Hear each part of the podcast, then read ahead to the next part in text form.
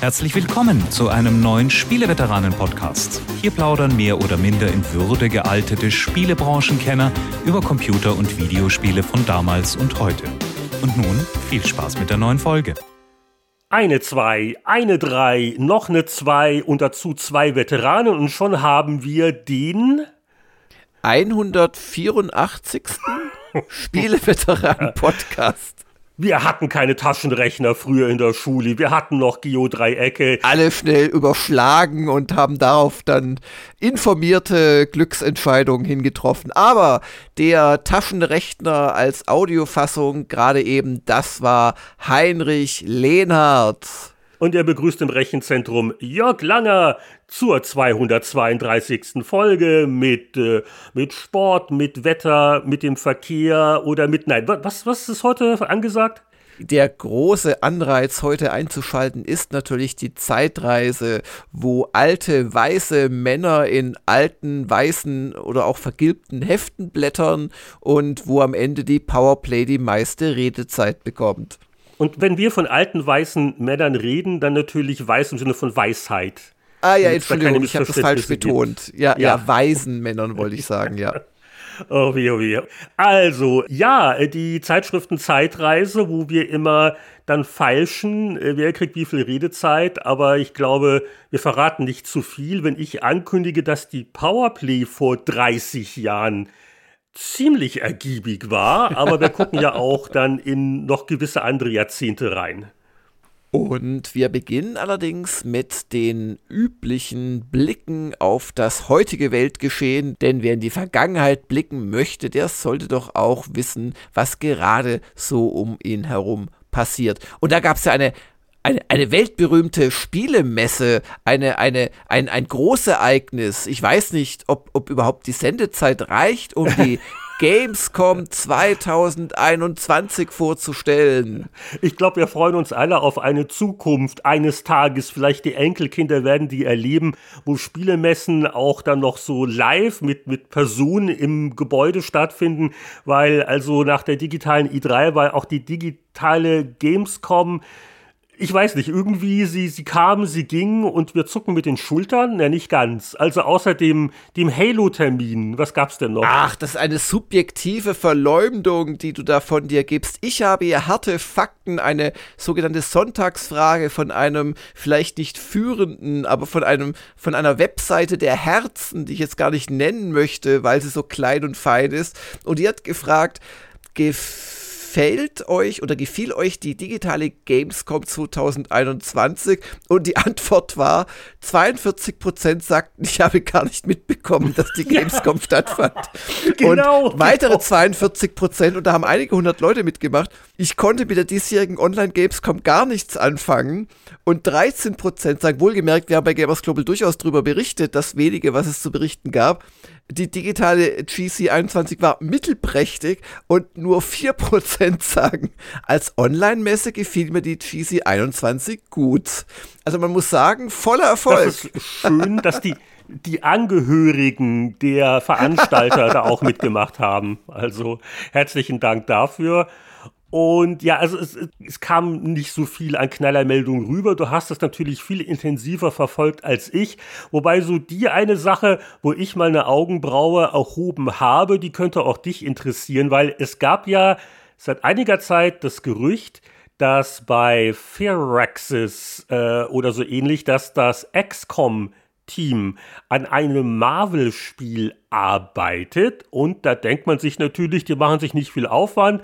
Also es wird zu XCOM 2,5 und da laufen halt so ein paar Superhelden rum. Aber das Projekt wurde jetzt offiziell äh, vorgestellt, scheint doch ein bisschen was anderes zu sein, auch wenn es äh, vom Jake Solomon, da dem, dem Ober-XCOM geleitet wird. Ja, das Ganze heißt Midnight Suns, also die Sonnen, nicht die Söhne. Und das ist der Name für so einen, ähm, ja, paramilitärischen Superhelden-Eingreiftrupp, der sein Hauptquartier in einer alten Abbey hat, weil es äh, gab jetzt gerade ganz neu, gab es da auch noch nachträglich so einen, ja, vom Hersteller produzierten Erklärtrailer mit Gameplay-Szenen zu sehen. So sechs Minuten lang hat schon einiges gezeigt zum Spiel. Und auf den beziehe ich mich auch, sonst habe ich da keine First-Hand-Impression äh, oder so. Jedenfalls, also diese Superhelden, die alle dem Marvel-Kosmos entstammen, also Wolverine und äh, Iron Man und Blade und äh, Magic und wie sie alle heißen. Wobei den Silver Surfer, der mich äh, damals, als die Marvel-Comics nach Deutschland kamen, als so Sammelbände am meisten fasziniert hat, ich kann mich immer noch an das allererste Zitat erinnern. Silver Surfer im Weltall auf seinem silbernen Surfbrett. Welch neuer, schlimmer Wahnsinn ist dies. Um mich herum nichts als Feinde. Es ist fast wortgenau, möchte ich behaupten, die ersten Blurbs in der deutschen Ausgabe der Marvel Superhelden Comic Sammel äh, äh, Edition.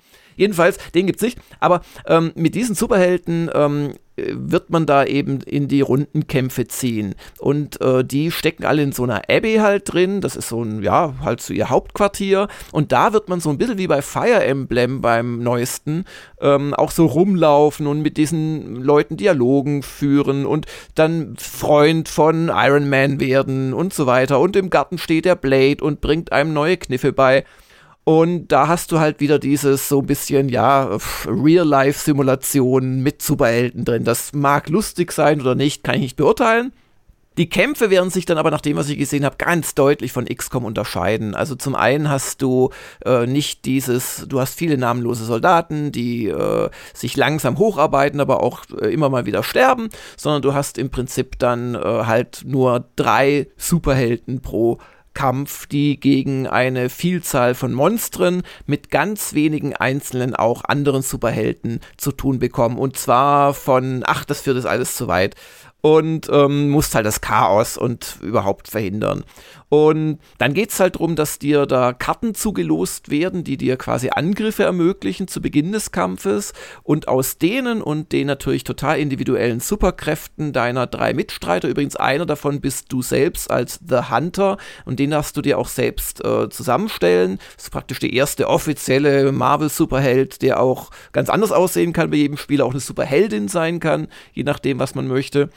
Und je nach deren Fähigkeiten und den Karten, die dazu gelöst worden, musst du dann halt diese Übermacht an Standard-Monster-Gegnern aus den Chaos-Horden oder wo immer die herkommen, musst du dann halt besiegen und äh, da auch so Kombos machen, dass du zum Beispiel erst, keine Ahnung, ich erfinde das jetzt ein bisschen, was ich da gesehen habe, äh, in der Nacherzählung, du, du schießt auf, äh, keine Ahnung, ein, ein, ein, Fass mit einem Feuerspruch oder so, das explodiert und vorher hast vielleicht ein anderer Superheld drei Gegner in den Explosionsradius reingezogen.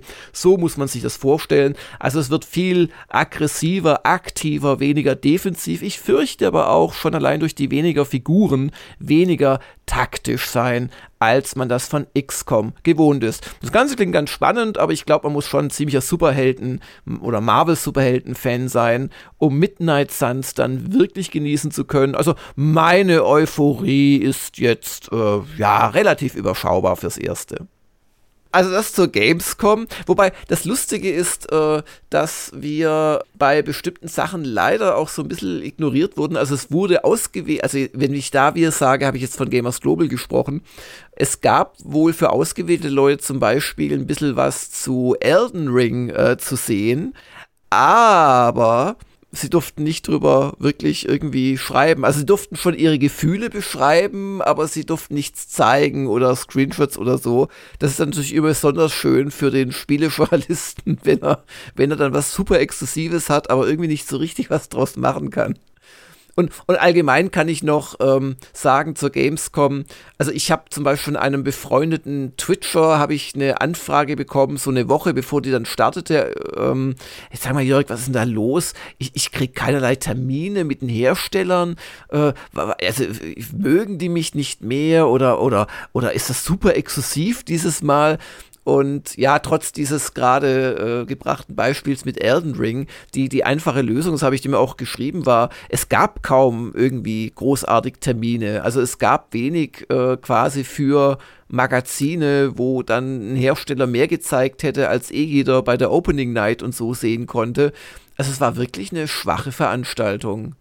Aber wo du vorhin Elden Ring erwähnt hast und wir eben schon festgestellt haben, dass Midnight Suns im März erscheint, Es wurde ja auch gesagt, dass der Horizon-Nachfolger im Februar äh, kommt und da waren noch ein paar andere Sachen. Äh, Elden Ring war ja auch Februar die Richtung, oder? Äh, Elden Ring ist sogar 21. Januar. Ja, also nicht also schlecht. Es kommt, wenn du darauf hinaus willst, es kommt äh, erstaunlich viel Interessantes so im, im, im ersten Quartal 2022 tatsächlich. Da müssen wir was mal zu tun haben. Ja. Viele neues Spielfolgen. Und also bei Elden Ring, da wird mich ja schon interessieren, wie du dich da schlägst. Also da freue ich mich schon Will drauf. ich das wirklich spielen? Mal gucken, ja, schauen wir mal. Wie viele Jahre ist Bloodborne her? So langsam könnte ah, ich ja mal wieder. Ja, dann gab es ja noch eine News, dass äh, China jetzt in großer Sorge um die schulische Leistungsfähigkeit seiner heranwachsenden Generation die äh, Online-Spielzeit auf drei Stunden pro Woche begrenzen möchte. Und ich glaube, unter der Woche darf gar nicht gespielt werden. Ach, das wäre natürlich für einen Vater wie mich, wäre das ja richtig super. Würde ich doch nur in China leben und könnte mit Hilfe der Staatstrojaner-Software meine Kinder endlich mal, wobei die gar nicht spielen, aber die müsste ich dann von TikTok und äh, weiß ich nicht, was sie alles machen, Snap natürlich, könnte ich sie endlich mal abhalten und sie nur noch für die Schule pauken lassen. Ach, das wäre schön. Ja, aber es ist schon scary, also ich weiß nicht, also bei aller Liebe, das, das, das geht so ein paar Stufen zu weit ins Private hinein. Naja, und es geht ja um die, äh, Zitat, exzessive Nutzung von Online-Spielen und äh, körperliche und geistige Gesundheit äh, von Jugendlichen. Äh, auch in, in Deutschland gibt es ja Behörden, die sich da Gedanken drüber machen, aber so weit sind wir noch nicht. Und äh, wobei also, ne, wenn du noch schön deine, deine alte Offline-Konsole hast mit Datenträgern, kann man es vielleicht auch umgehen. Aber äh, ja, also man rollt natürlich mit den Augen, aber du bist ja selber Erziehungsberechtigter. Wünscht man sich das nicht doch teilweise so mehr oder weniger heimlich, dass man sagt, äh, oh, wenn der, der Starter mal ein bisschen da was dicht macht, vielleicht gar nicht so dumm oder? Nee, also A hast du eh keine Chancen. Jugendliche werden immer einen Weg und um solche Verbote drumherum finden und alles, was du erreichst, also wenn du zum Beispiel deine eigene äh, Behausung mit äh, Videokameras und Schrittmeldern und Achtung, WLAN-Fans, da ist ein neues äh, Gerät, hat sich eingebucht. Alles, was du damit erreichst, ist, dass sich die Kinder anderswo treffen und das willst du noch viel weniger. Und insoweit kapituliert man da sehr schnell, hofft, dass das, was man in den ersten, mal realistisch gesehen, 12, 13 Jahren man den jungen äh, Persönlichkeiten mitgegeben hat, dass dass das reicht, um sie durch die nächsten fünf zu bringen und schlägt ein paar Kreuze, wenn sie abends dann wieder nach Hause gekommen sind, sicher und wohlbehalten. Und insoweit traue ich auch chinesischen Jugendlichen zu, dass sie da einen Weg drumherum finden irgendwie. Aber wir sind ja zum Glück A volljährig, B nicht in China und wir dürfen auch außerhalb der staatlich genehmigten Kernspielzeiten äh, zum Controller greifen. Dann wechseln wir doch gleich rüber zu, was haben wir zuletzt gespielt. Ich glaube, es ist ein Titel, wo du auch mal kurz reingeguckt hast. Ich habe sogar ein bisschen länger reingeguckt und äh, würde mich mal interessieren, wie dein erster Eindruck war. Naja, äh, wir reden jetzt beide, glaube ich, über Psychonauts 2. Ein irrwitziges, äh, Tim Schäfer-Humor triefendes, ja, was ist es denn? Ein, ein Action-Adventure wie so vieles wo man vor allem am Anfang so die ersten, ja, die erste Stunde zumindest mal keine grundsätzlichen Probleme mit äh, Zahnarzt-Szenarien haben sollte. Der erste Level. Ja, also es ist äh, im Wesentlichen würde ich es immer noch als ein 3D-Jump und Run äh, bezeichnen. Es gab ja Leute, die bei Ratchet und Clank ein bisschen gemosert haben, da springt mir da gar nicht so viel. Also hier wird schon noch gehüpft, so mit Double Jump und überhaupt. Aber es gibt natürlich alle möglichen Psi-Fähigkeiten und äh, viele Sachen zu entdecken und es wird auch so ein bisschen, naja, was heißt geschossen?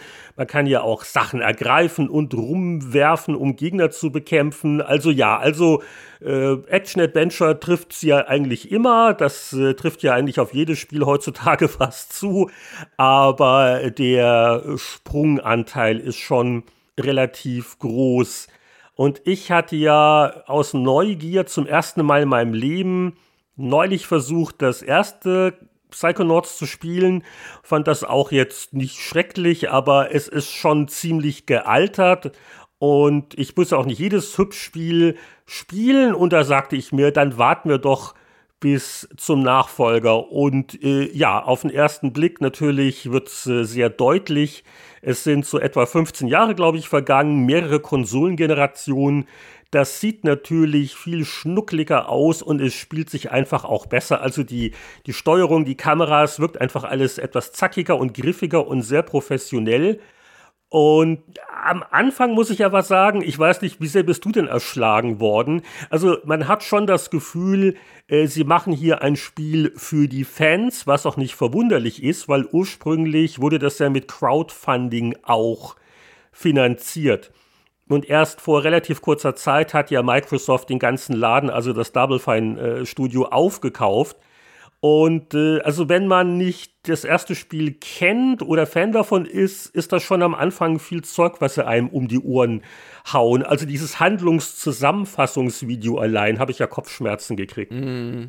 Ja gut, es geht ja wieder, dass die Psychonauts äh, da gegen diesen, ach Gott, wie heißt denn der Bösewicht da, kämpfen und er, erstmal im Vorspann quasi seinen Sohn, glaube ich, versuchen zu übertölpeln und ja, auf jeden Fall, äh, ja, ich finde es vor allem spielerisch gar nicht mal so ohne, weil ähm, man hat relativ schnell doch etliche Psy-Fähigkeiten und muss auch gegen die verschiedenen Gegnertypen, übrigens, ähm, im, im, im Deutschen teilweise nicht so super übersetzt, das Ganze, ist mir aufgefallen. Also tolle Sprecher, aber schlechte Übersetzung teilweise da muss man doch dann auch verschiedene äh, ja, Angriffsarten äh, benutzen.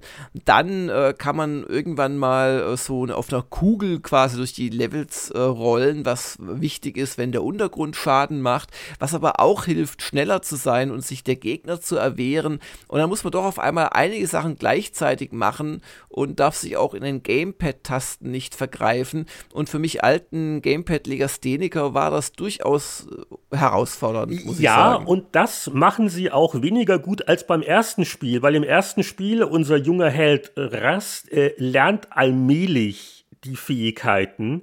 Und hier, weil es eine direkte Fortsetzung ist, äh, die hat er nicht verlernt, was ja Rollenspiele manchmal gerne machen. Ne? Das ist, kommt der Nachfolger, aber ach, wegen irgendeiner Amnesie oder weil die Spieldesigner es besser finden, äh, fängst du mit deinen Fähigkeiten wieder von vorne an. Hier nicht. Das wird dich von Anfang an, buff und kommen auch noch, noch mehr dazu. Aber äh, ja, dadurch finde ich, ist der Einstieg nicht ideal. Und äh, dann hast du schon gesagt, es geht los mit diesem komischen Zahnarzt-Level. Den fand ich jetzt auch äh, so ästhetisch und so auch so nicht überwältigend. Also das, das hat mich jetzt nicht unbedingt begeistert. Dann kam aber eine Phase, wo es mal wieder dann besser gefallen hat, ähm, auch andere Levels und sich das von der Story entwickelt. Aber ganz ehrlich, jetzt nach ein paar weiteren Stunden, ähm, ich werde es wahrscheinlich sein lassen, weil äh, gut, eh nie der größte Hübschspiel-Fan aller Zeiten gewesen. Und das, das Spiel ist ein bisschen mit sich selbst zu sehr verliebt, sag ich hm. jetzt mal ganz ja. kess. Also es gibt sehr viele Cutscenes, die auch ständig alles unterbrechen und die Story und die sehr vielen Charaktere, äh, die, wenn man die nicht kennt, also sie schmeißen ja da schon auch sehr viel an Handlung um die Ohren, die nicht immer ganz so witzig ist, wie, wie man vielleicht hoffen wollte. Ja gut, da hast du es von mehr gesehen vom Spiel als ich, weil ich kenne es tatsächlich nur von der ersten Stunde, die ich mit dem Anatol Locker aufgenommen habe, der Stunde der Kritiker.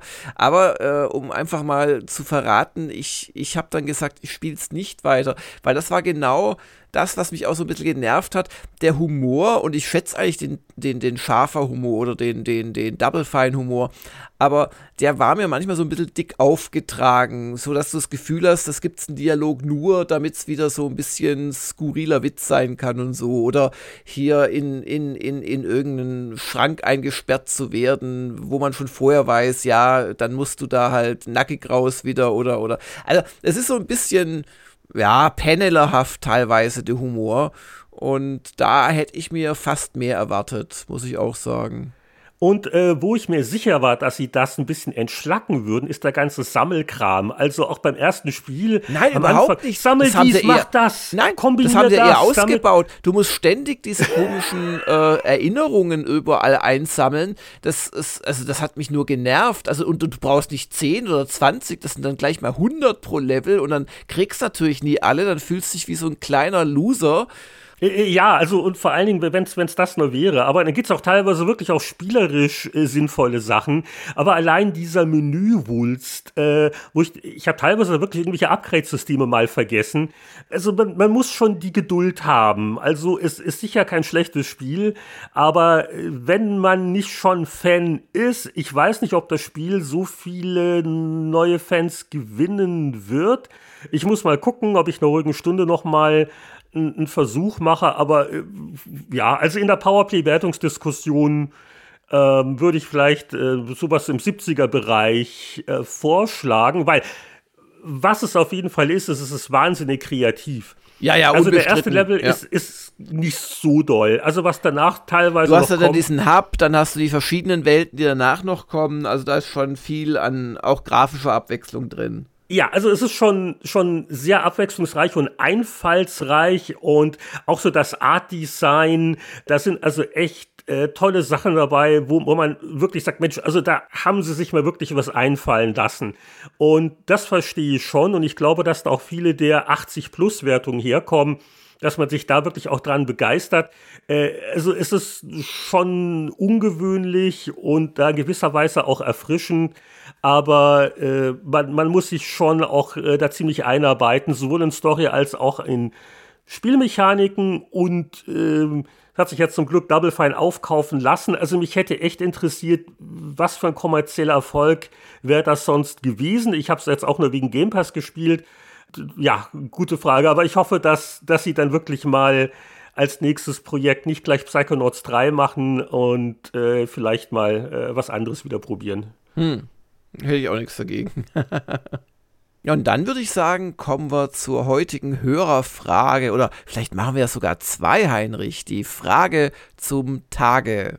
Ja, also ganz spannend fand ich zum Beispiel eine Frage, die hat auf Spieleveteran.de der Klaus gestellt, weil das ist ja fast eine, eine Geschichte der Zeitschriftenlandschaft der späten 80er, die er hier skizziert.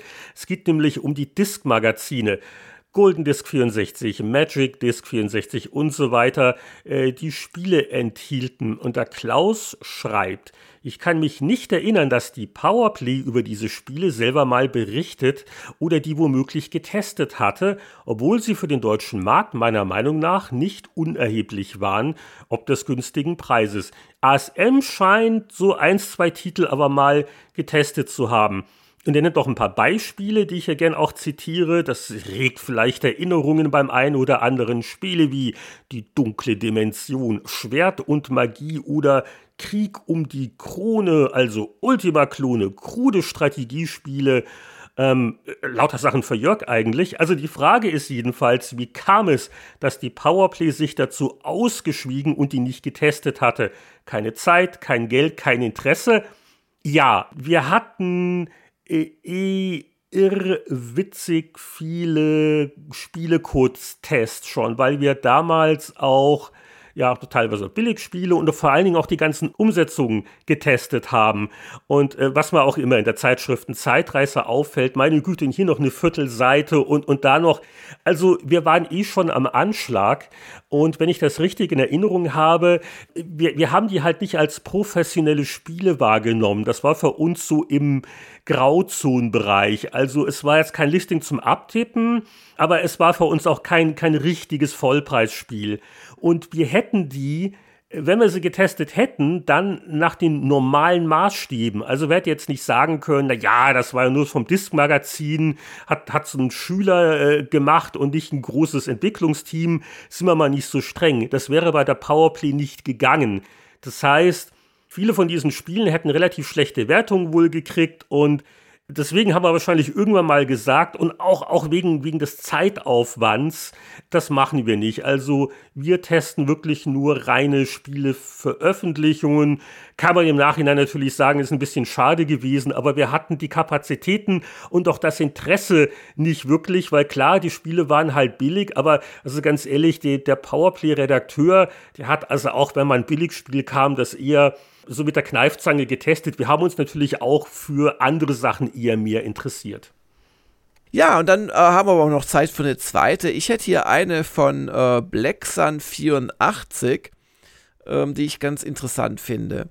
Welche Hardware, die im Nachhinein unverzichtbar für euch war, habt ihr anfangs nicht beachtet? Und äh, Black Sun 84 selbst dachte zum Beispiel bis 2014, dass er kein Smartphone benötige, da er doch einen PC besitzt. Und er wird heute noch von seinen Freunden dafür ausgelacht. da bist du aber nicht der Einzige. Also ich glaube, äh, relativ wenige Leute haben das mit dem Smartphone so vorher. Ich weiß noch, das war äh, so 2006, 2007 bei Computec. Da haben wir Dienst Smartphones gekriegt.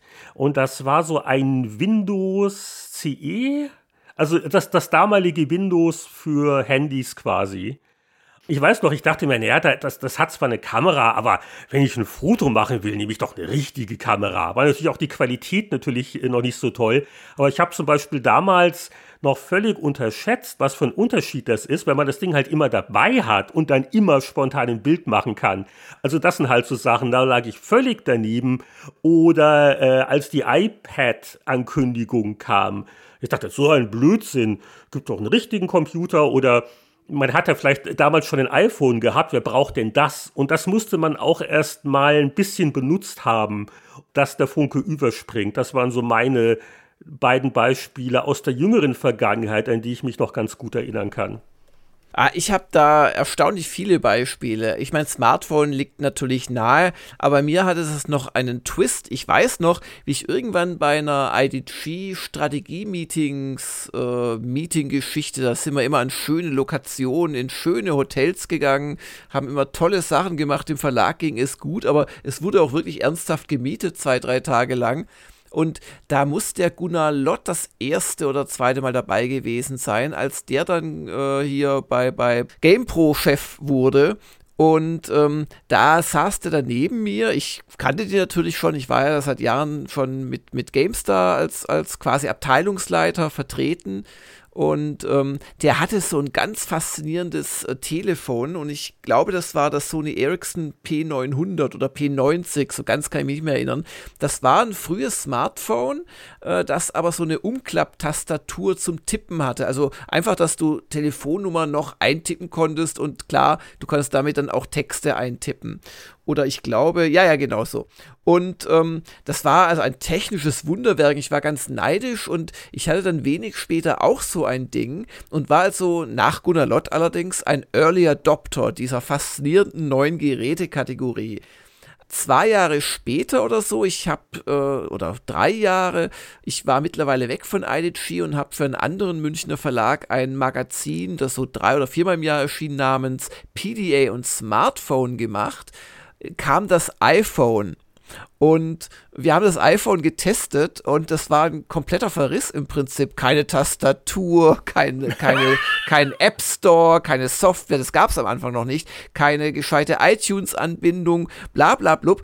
Und also, wenn ich mir jetzt heute überlege, weil ich bin überzeugter iPhone-Nutzer seit Jahren ähm, ich muss vielleicht das Neueste haben. Ich renne immer noch mit einem, mit einem, was ist denn das überhaupt? Einem iPhone X, einem gebrauchten auch rum, weil mir das andere ins Wasser gefallen ist und es war dann doch nicht wasserdicht, wie ich bemerken musste. ähm, Praxistest. Auf jeden Fall, also ich, ich, mir geht es ja gar nicht mehr so, um da immer vorne dran zu sein, aber ich bin ganz überzeugter iPhone-Nutzer. Ich liebe diese äh, Apple-Monopol. Äh, äh, einge, eingezäunte, du darfst eigentlich nicht wirklich was auf Geräteebene machen. Aber ich habe das total unterschätzt, wie sich das iPhone da entwickeln würde. Also das wäre so mein, mein erstes, so mein Hauptbeispiel. Ja, Äh, ja. Das allererste iPhone war aber auch noch nicht so das Gelbe vom nee, Ei. Also, also, mein erstes ja. war nämlich das, das, 3, das 3G. Und, dann und das war schon cool richtig gut. Und das ja, ja, App genau. Store, ja, ja, also ja, ja. von daher. Aber ähm, ich rede wirklich vom allerersten. Und da waren wir halt im Prinzip Fachidioten bei PDN Smartphone.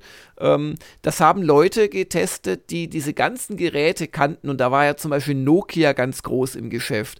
Und Sony Ericsson und andere. Dann kamen so die Windows PDAs. Scion, also Psion, war da noch ein Name, der von Belang war. Dann ging es mit GPS-Empfang und so weiter los. Und äh, aus der Warte des Fachidioten konnte man das erste iPhone eigentlich nicht ernst nehmen. Aber es hat sich gezeigt, wenn genügend Leute etwas schön finden und einfach kaufen, dann kann es sich halt auch entwickeln.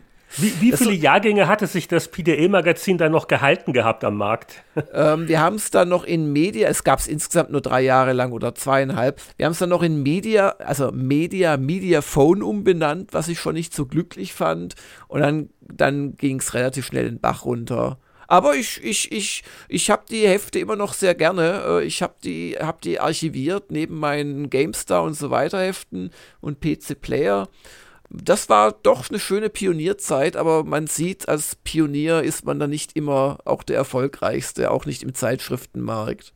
Anyway, das war ein Beispiel. Anderes Beispiel. Ich weiß noch, wie ich es zwar technisch faszinierend fand, aber eigentlich belacht habe, als die Autonavigationsgeräte aufkamen. Denn ich war ja gewohnt, zu fernen Spiele oder auch Rollenspielmessen zu fahren, indem ich einen dicken Deutschland-Atlas einfach äh, im Auto hatte und im Prinzip, man brauchte ja eigentlich auch nur so ein gewisses räumliches Vorstellungsvermögen, ob man jetzt nach Norden fährt, wenn man von Stuttgart aus damals noch Hamburg anvisiert zum Beispiel. Oder ich bin auch hier zum Vorstellungsgespräch zu euch damals, bin ich natürlich nicht mit Navi gekommen. Da habe ich mir gedacht, ach, Stuttgart, da geht's nach München. Und dann habe ich mich halt so irgendwie ab Feldkirchen durchgefragt bei irgendwelchen einheimischen älteren Damen, deren Antwort ich leider nicht verstehen konnte. Das ging aber alles. Und darum habe ich dann sehr belächelt, als dann schon zur GameStar-Zeit so Leute wie, glaube ich, Toni Schweiger oder auch hier ähm, unser Imperator, die hatten dann schon Autonavigation, weißt du? Und am Anfang waren die ja noch total auch so, ja, unfähig, muss man sagen. Wenn du nicht genau auf dem einmal berechneten Weg geblieben bist, dann kam ja nur noch, wenden Sie, wenden Sie, wenden Sie. Aber ähm, wenn ich mir heute vorstelle, ich meine, wir fahren nach Italien, wir fahren, äh, ich fahre in München, also finde ich kein Ziel mehr ohne Navigation so in etwa. Das ist so das zweite Beispiel, wo ich echt nie, nie gedacht hätte, wie wichtig das werden würde. Das war für mich von Tag eins an die großartigste Erfindung der Menschheitsgeschichte, ja? weil ich habe A, keinen Orientierungssinn und B, auch die Interpretation so von Straßenschildern, ich manchmal so ein bisschen zu, was, was genau hier, also das war, die PC Player hätte es fast nie gegeben, weil ich mal zu einem wichtigen Vorgespräch äh, mit Michael Scharfenberger damals zweieinhalb Stunden zu spät kam, weil, weil, ich, weil ich das nicht gefunden habe, wo er wohnt. München, München ist auch sehr verwirrend. München hat so viele Krümmungen. Ja, das stimmt. Aber du, ich weiß doch wie heute, ich, also gerade schon erwähnt hier Imperator, also ich meine natürlich Raumschiff Games, also der Walter Reindl, unser Hardware-Experte damals oder einer der, ähm, wie ich bei dem saß im Auto und er hat mir das stolz vorgeführt, er hat einen BMW gefahren und ähm, dann hieß es immer nur, wenden Sie. Also, nee, das, das war, klar, heute schätze ich es, aber damals, ich war es gewohnt, ich bin zweimal vier oder fünf Wochen durch die USA gefahren, auch nur mit Straßenatlasen äh, im gedruckten. Das hat alles funktioniert. Also Black Sun 84 ist nicht alleine. Ich glaube, ich glaub, die meisten von uns haben solche Geschichten. Ja, Übrigens ja. Äh, darf ich auch äh, Hardware erwähnen, die ich anfangs nicht beachtet habe und auf die ich heute noch gut verzichten kann. Also Virtual Reality. da kommen ja eh nur VR-Brillen. äh, nein, ich glaube, das sprengt den Rahmen etwas. Ja, aber wirklich eine schöne Frage. Mir fielen auch noch ein paar andere Sachen ein. Und ich glaube, man kann das endlos weiterführen. Man kann auch mal in die Küche schauen, wie viel einfacher es man da teilweise hat heutzutage. Aber da gibt es Küchenhardware. Also nee, das ist ein eigenes Schwerpunktthema mal. Ich glaube, das sprengt jetzt den Rahmen der Sendung. Äh, apropos unverzichtbar, äh, wir müssen uns hier auch noch selbst promoten, weil wir sind ja in einer kostenlosen Sendung für alle heute. Ja, und da der ganz kurze, unauffällige Hinweis, dass, wenn ihr euch fragt, wo eigentlich die Episoden mit der ungeraden Zahl, wo die sich verstecken, dann guckt mal auf patreon.com slash Spieleveteranen nach. Für Spieleveteranen-Unterstützer gibt's nämlich doppelt so viele Folgen, jede Woche eine neue Episode und äh, ansonsten, wer uns nur im Feed hört, der möge auch mal auf spieleveteranin.de vorbeischauen. Da gibt es die ganzen Timecodes und so manchen Link. Und das war's auch schon mit unserer Selbstdarstellung. Da können wir eigentlich zum nächsten Programmpunkt schreiten. Und das ist die Zeitreise.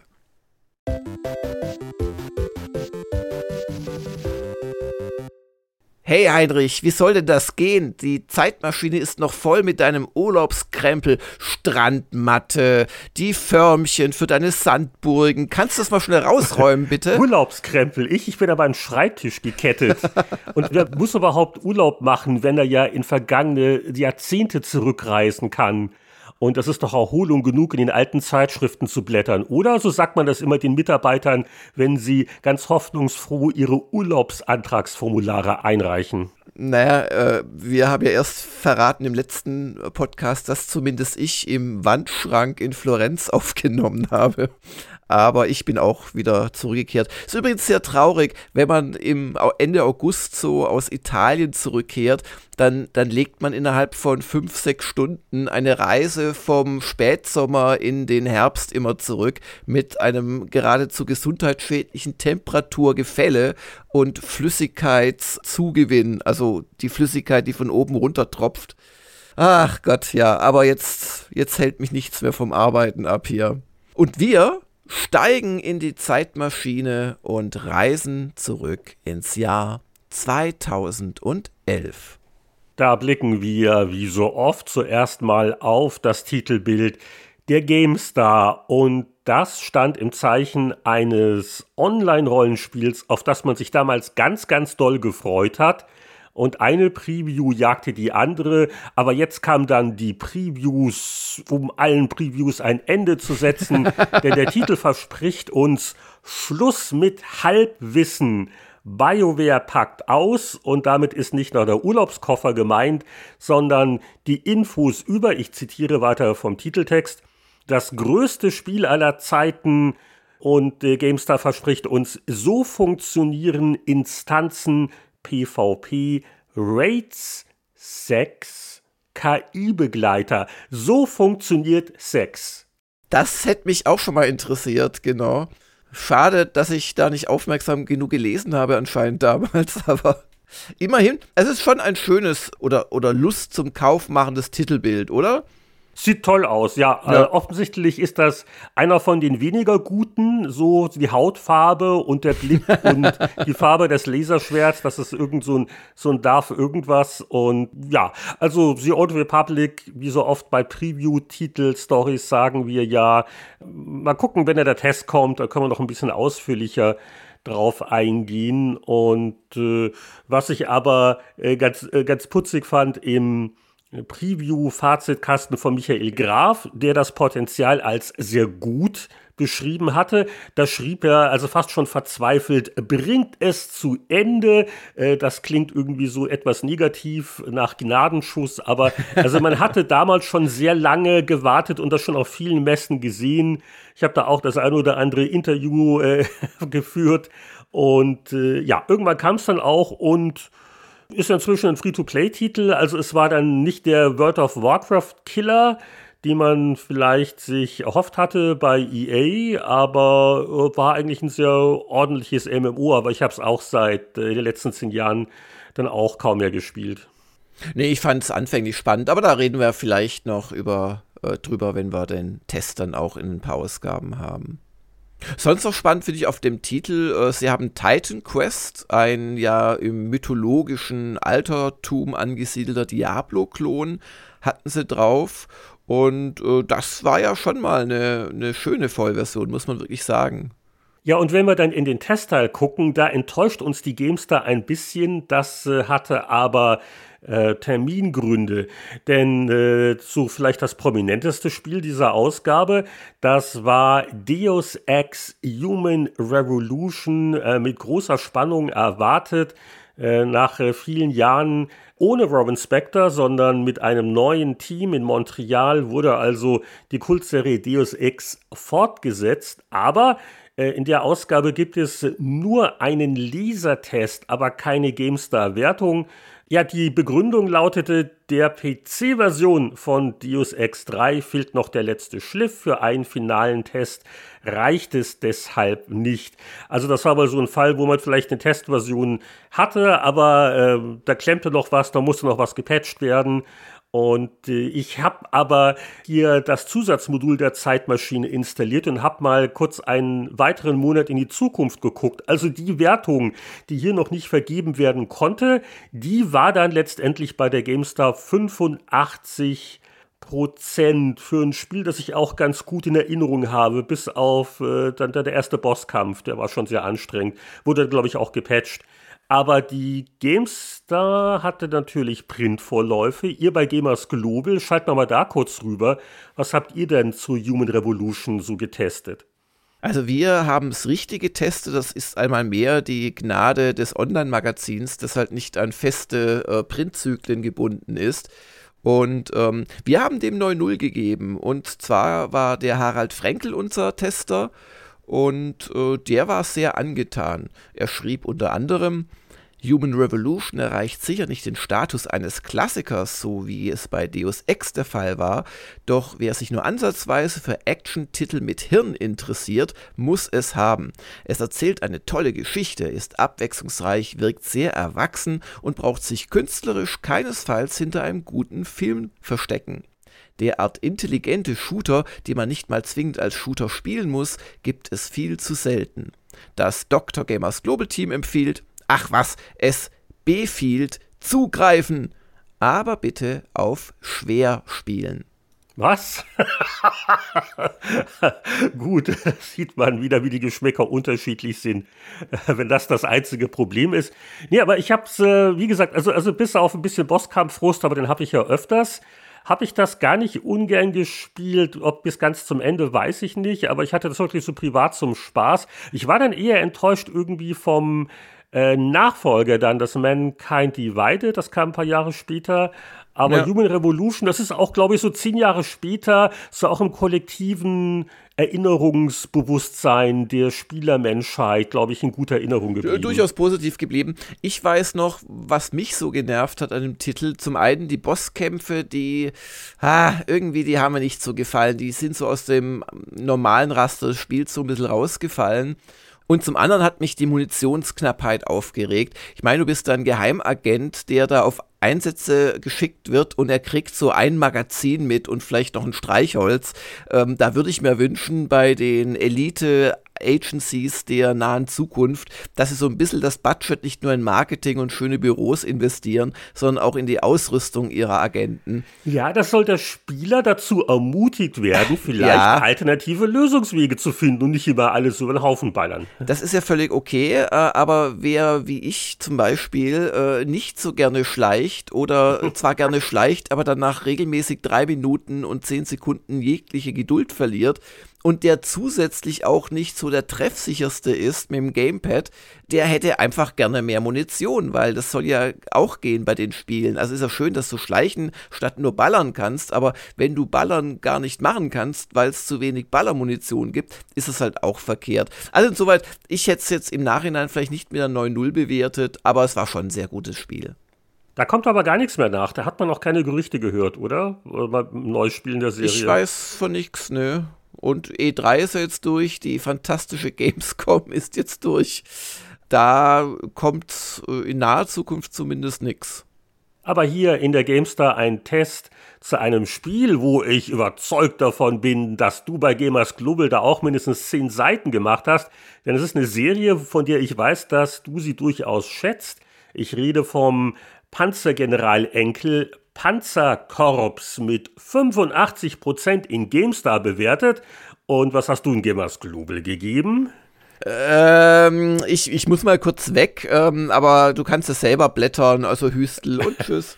okay. Und Panzerkorps 2 hat mir sehr gut. Nein, also wir haben Panzerkorps damals irgendwie, ich weiß nicht, haben wir es ignoriert, nicht gesehen als, als bloße Kopie von Panzergeneral abgetan, weil das war ja keine offizielle Fortsetzung oder sowas. Das war im Prinzip ein Rip-Off von Panzergeneral.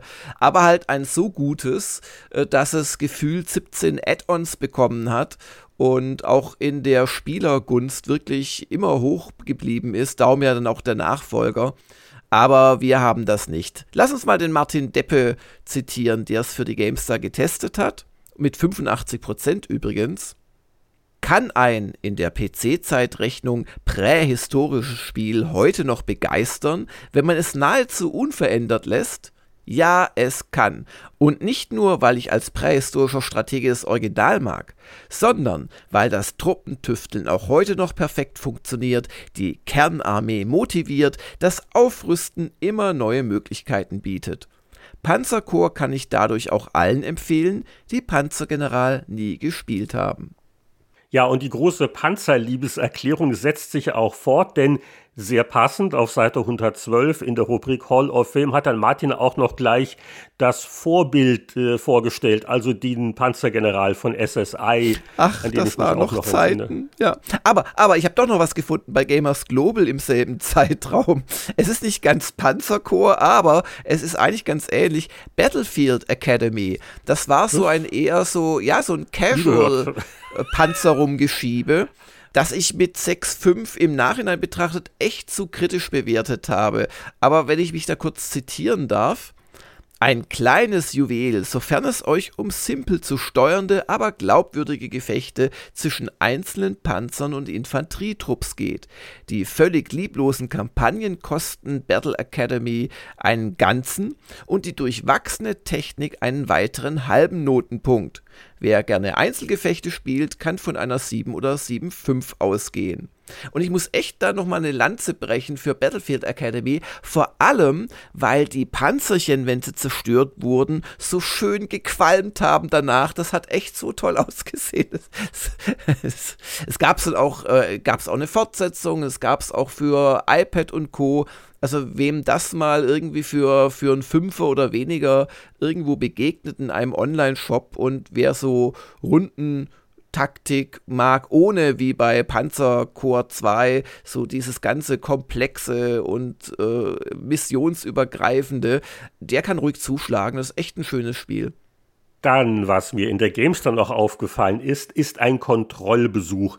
Das ist eine Rubrik, wo man sich nach äh, dem Test dem Spiel doch mal wieder nähert, nach einer gewissen Zeit, weil ja, äh, und das war schon vor zehn Jahren der Fall, in der Online-Neuzeit ständig was gepatcht und geändert wird. Und da gab es auch einen ganz guten Anlass, denn Team Fortress 2 wird ja auch heute noch ganz gern gespielt äh, von Valve. Äh, das äh, war ja ursprünglich Bestandteil der Orange Box, also ein Spiel, für das man Geld bezahlt. Und vor gut zehn Jahren, da ging auch ein Aufschrei äh, durch das Internet, wurde das auf Free-to-Play umgestellt. Gab es natürlich die ähnlichen Bedenken nach dem Motto, jetzt kann hier jeder ungewaschene Unhold sozusagen hier da auch mitmachen, aber es hat dem Spiel sicher nicht geschadet. Ich glaube, dass es heute noch äh, gerade weil es Free-to-Play ist, äh, kommerziell sehr erfolgreich für Valve, weil man halt, äh, ich glaube, Hüte und andere Sachen, ich habe es auch lange nicht mehr gespielt, kaufen kann. Die Petra Schmitz hat jedenfalls im Rahmen ihres Kontrollbesuchs festgestellt, dass das immer noch ein sehr gutes Spiel ist. 92 Prozent. Dieser Recheck war dann auch die höchste Wertung in der Ausgabe. Und die Petra schrieb, in der jetzigen Form dürfte Team Fortress 2 etwa dreimal so umfangreich sein wie noch bei der Erstveröffentlichung. Dass der Titel inzwischen kostenlos über Steam zu beziehen ist, tut unserer Begeisterung überdies keinen Abbruch. Mehr Teilnehmer gleich mehr Server gleich mehr Auswahl gleich mehr Spaß. Das sind mal Mathe-Textaufgaben oder Gleichungen. Und ja, das sind so diese diese Ewigspiele, die, die gibt's, die gab's immer wieder. In der Ausgabe wird ja auch ähm, Minecraft zum Beispiel auch äh, erwähnt und aber ich glaube, wir, wir haben beide das Problem, also wir, wir haben das mal alle mal gespielt, aber das über Jahre zu verfolgen, das. Nee, ja, ja. Ja, vor allen Dingen, ich bin gespannt, ich glaube, Fortnite wird uns noch überleben, oder? Also auch diese ganzen Marketingkräfte, die da wüten. Ja, ja, ja. Und äh, wer nicht alles ein Konzert macht und, und Will Smith tritt in Fortnite auf, ich, ich sehe den Lustgewinn nicht, aber es ist halt eine andere Generation. Ne, es ist halt cool insoweit, als du mit dieser Person, die ja dann schon auch in der Regel wirklich, äh, zumindest, weiß ich nicht, an irgendeinem Headset-Mikro sitzt, während da ein anderer für ihn lustige ähm, Gesten macht mit der extra gebauten Avatar-Figur. Es ist halt schon dieses mit einer berühmten Person im selben virtuellen Raum zu sein ja, also ich kann das schon irgendwo nachvollziehen. Es zieht mich allerdings deswegen auch nicht nach Fortnite oder so. Du brauchst ähm, das nicht, weil du bist ja mit mir zusammen im virtuellen Raum. Da ist ja dein Bedarf an berühmten Personen gedeckt, oder? Und wir können interagieren. Wenn du das so formulieren möchtest, wage ich es jetzt nicht, dir deine Illusion zu nehmen. Wo die GameStar lustigerweise nur eine Anzeige im Heft hatte, äh, nämlich Tropico 4, das konnte Gamers Global schon testen. Ähm, da schrieb der Christoph Licht, ähm, selbst wer Teil 3 nebst Add-on bereits besitzt, weil er halt ausgeführt hat, dass im Prinzip viele der Neuerungen von Tropico 4 schon in Tropico 3 nachträglich eingebaut worden waren, der findet immer noch viele spielerisch interessante Verbesserungen abseits der Grafik. Fans von Aufbauspielen und Wirtschaftssimulationen, die vom zähen Spielablauf nicht abgeschreckt werden, können bedenkenlos zugreifen. Und das war ihm eine 8.0 wert. Ja, gut möglich, dass wir das dann in der nächsten GameStar-Ausgabe auch nochmal wiedersehen. Und äh, ein anderes, sehr hoch bewertetes Spiel von euch, so aus dem Zeitraum August, glaube ich, war das, bei Gamers Global, das sagt mir gar nichts, war, war auch ein deutsches Adventure. Also da war ich auch vor zehn Jahren nicht ganz so aufmerksam. Und äh, was ist denn das für ein 9-0-Spiel gewesen? Das war Harveys neue Augen. Und auch wenn du es mit deiner vielleicht auch räumlichen Distanz ignoriert hast, das war wirklich ein ganz tolles Adventure. Das war quasi die Fortsetzung zu Edna bricht aus. Mit Edna bricht aus ist Daedalic so richtig, äh, ja, auf die, so, so von, von aus dem Nichts kommend fast äh, auf der deutschen äh, Studioszene erschien oder auch Publisher-Szene dann später. Und Harveys Neue Augen war einfach ein sehr abgedrehtes, aber auch sehr gutes Adventure.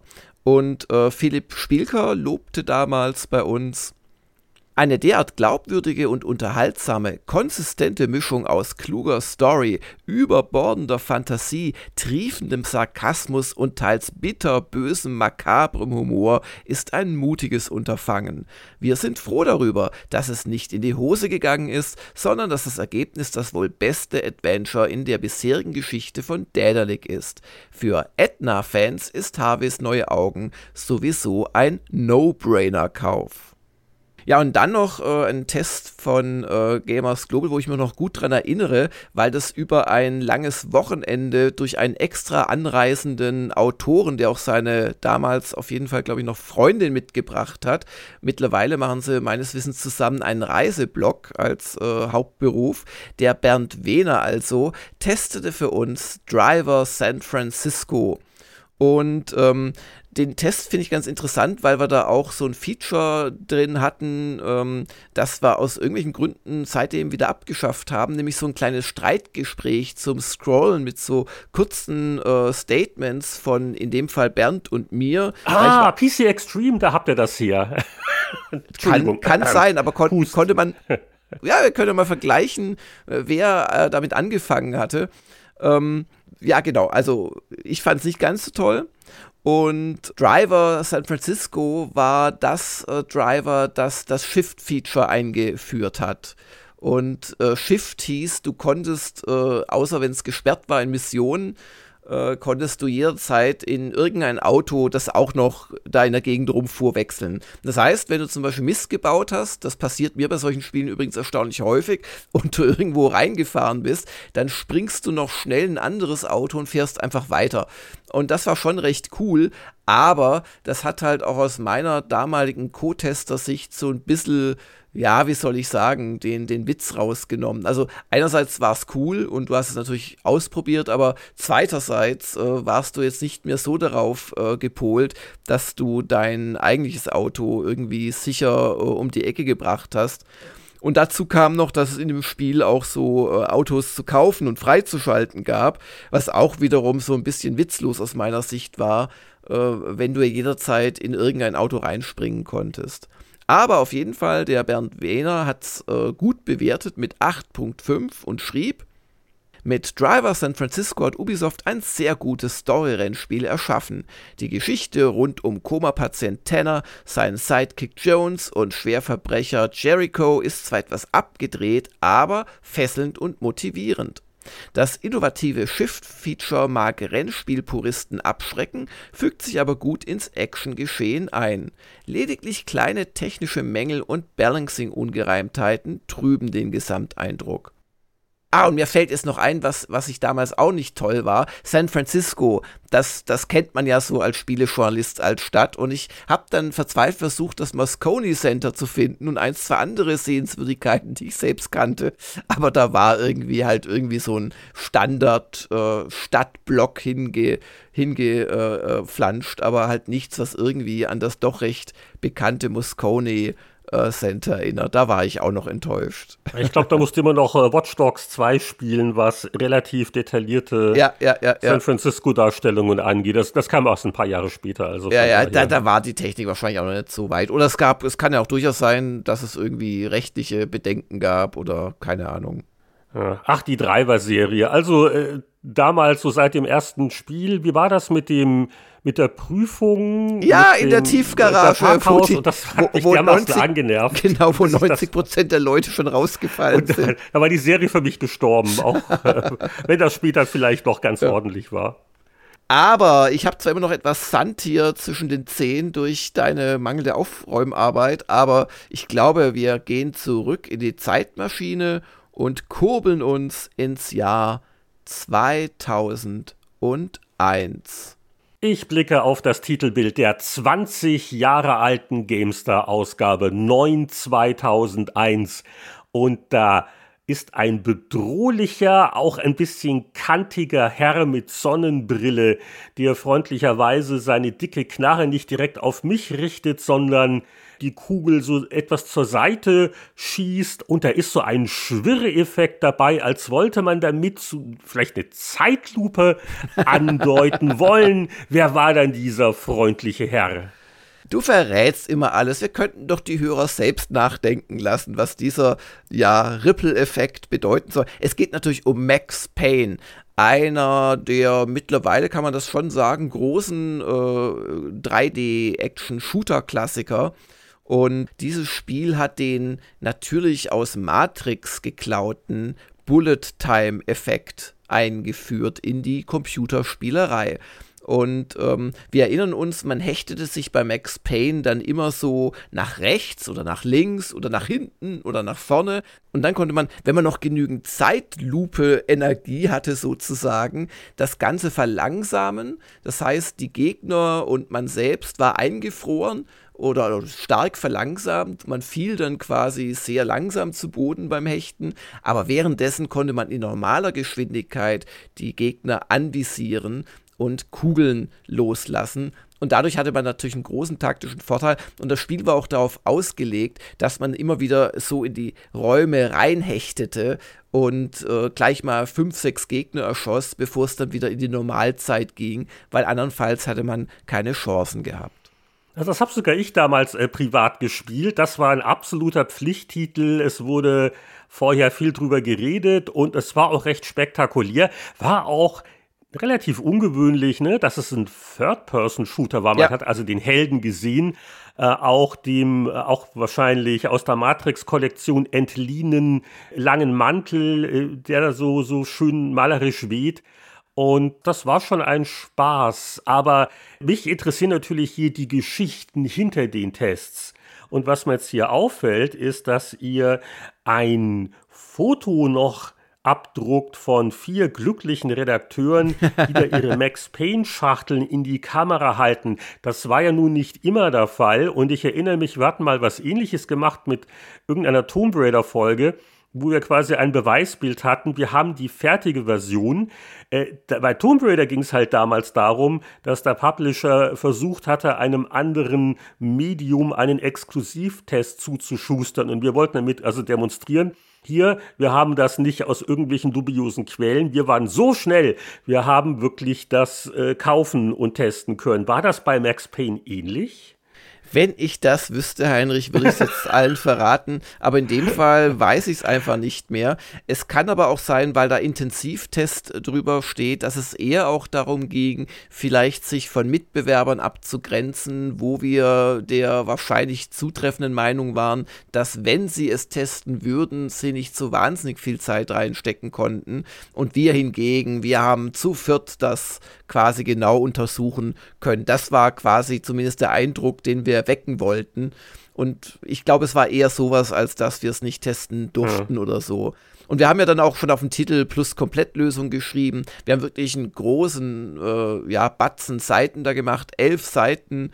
Ähm, wir haben Tuning-Tipps gemacht. Darum durfte auch der Michael Galuschka eine Version bekommen. Der war da für diese Sachen zuständig.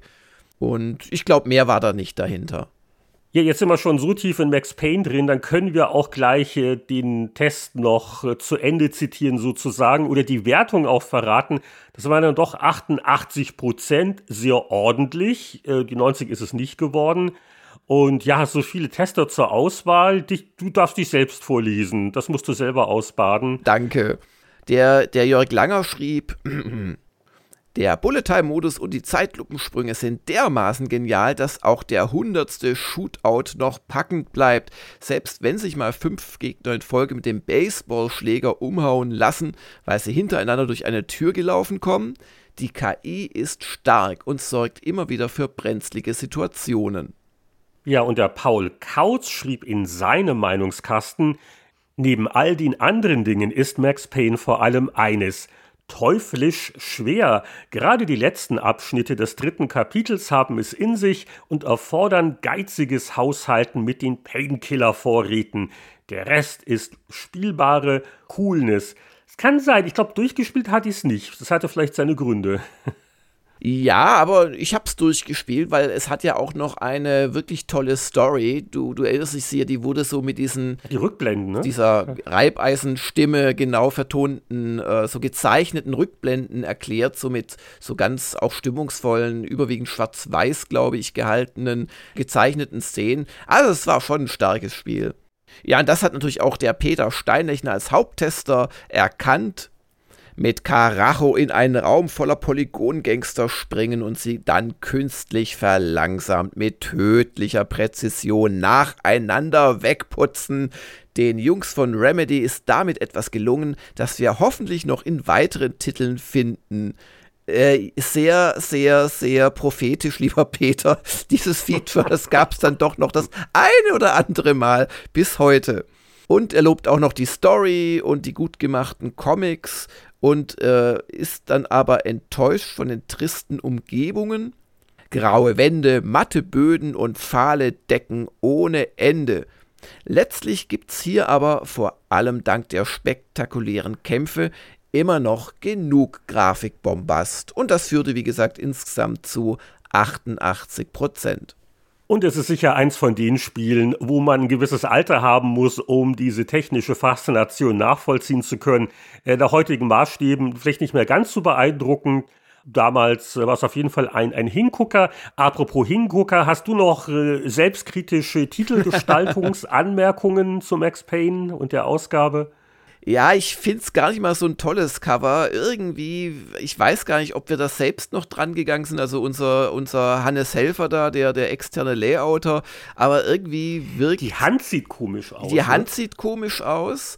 Ähm, das also man könnte meinen, also er, er, hätte da eine echte Fotohand genommen. Ja, und irgendwie, irgendwie reinmontiert. Also wie ein Fremdkörper. Ja, aber dafür ist er auch wieder zu eckig. Und ich, ich finde, das Gesicht ist so seltsam. Also der, der, die Mundpartie wirkt fast wie ein Foto und dann die draufgeklebte Sonnenbrille, die wirkt wie aus so einem Clipart-Programm. Also irgendwie äh, ist, ja, wenn man länger drauf guckt, wirkt es ein bisschen seltsam. Aber Mai. Aber der Kugelzeitlupeneffekt, der, der da hinter den Texten versucht, so vorne zu schießen, der ist gelungen. Und es war natürlich, also äh, der Redaktionsschluss, der wird mitten im Sommer gewesen sein. Ne? Es war natürlich jetzt auch eine Ausgabe, wo man wo man nicht überschüttet worden ist mit anderen Themen. Und äh, ich glaube, Max Payne, das habt ihr sicher auch bei eurer Marktforschung äh, ja gewusst. Das war einfach auch ein Titel, auf den die PC-Spieler sich doch sehr ja, gefreut ja. hatten. Und ehrlich gesagt ist auch wirklich das eine große Highlight der ganzen Ausgabe. Auf dem Titel wirkt zwar das Heft echt spannend, Stronghold, das war so eine Entdeckung übrigens vom Heiko Klinge, der hat das wirklich, da hat er einen guten Riecher gehabt. Diablo 2 Add-on, Klammer auf, das aber schon in der Ausgabe vorgetestet worden war, Klammer zu. 3D-Effekte. Äh, das war schon kein schlechtes Cover von Themen her, aber wir werden es gleich noch merken. Äh, das mache ich natürlich nur, damit du viel Zeit für deine Powerplay hast. so, die Wahnsinnsthemen kamen dann nicht so unbedingt noch im Heft. Können wir mal durchblättern. Hier, ähm, Unreal Tournament Strike Force 1.6, irgendeine längst vergessene Mod, Mod, zu Unreal Tournament. Nie gehört. Okay. 87 Prozent, aber ein schöner Meinungskasten. Darum habe ich das hier auch äh, angekreuzt von der Petra Schmitz. Ich kann leider, die Zeit verbietet es, nicht den gesamten schönen Kasten lesen, aber sie ist so im Delikatessengeschäft quasi. Bei erstmaligem Verzehr könnten die facettenreichen Aromen der hohen Komplexität und Levelgröße manche vielleicht überraschen. Später aber empfindet man diese nur als Bereicherung. Schön, dass bei all den deliziösen Bestandteilen auch das Auge positiv gereizt wird. Farbenfrohe Texturen, grelles Mündungsfeuer und schicke Animationen verzieren den Actionbrei. Eine echte Gaumenfreude, guten Appetit. Ja, dann gibt es hier noch Tactical Ops, eine Siedler Mission CD. Ach je. Aber sag mal, ein äh, gar nicht mal so unbekanntes Rollenspiel ist in der Ausgabe getestet mit 74 Prozent, vielleicht ein bisschen niedriger bewertet, als äh, man sich das erhofft hatte. Denn die prominenten Schöpfer, das waren Troika Games, gegründet von drei äh, wesentlichen Entwicklern von Interplays ersten zwei Fallout-Spielen. Und äh, die zumindest, also ich glaube, zwei von den dreien sind ja wieder vereint bei Obsidian und haben sie Outer Worlds äh, gemanagt, äh, geleitet. Und ja, vor, vor 20 Jahren, also das Troika-Debüt, äh, Arcanum, äh, was ich damals, ich hatte mal eine Preview gemacht, aber ich glaube, dass das endgültige Spiel äh, kann ich mich nicht so gut dran erinnern. Ich weiß nur, dass es ein Titel war, wo am Anfang auch viel Aufregung wegen Bugs war. Da musste einiges gepatcht werden. Warum hat denn die GameStar das äh, so bewertet, wie sie es bewertet hat? Ja, also die Wertung, die sie vergeben hat, war 74 Prozent. Und Heiko Klinge, den ich ja gerade sehr gelobt habe, weil er hat Stronghold in einer schönen Preview, zum Test kommen wir da noch in ein, zwei Folgen, auch wirklich als das großartige Spiel entdeckt, das es war.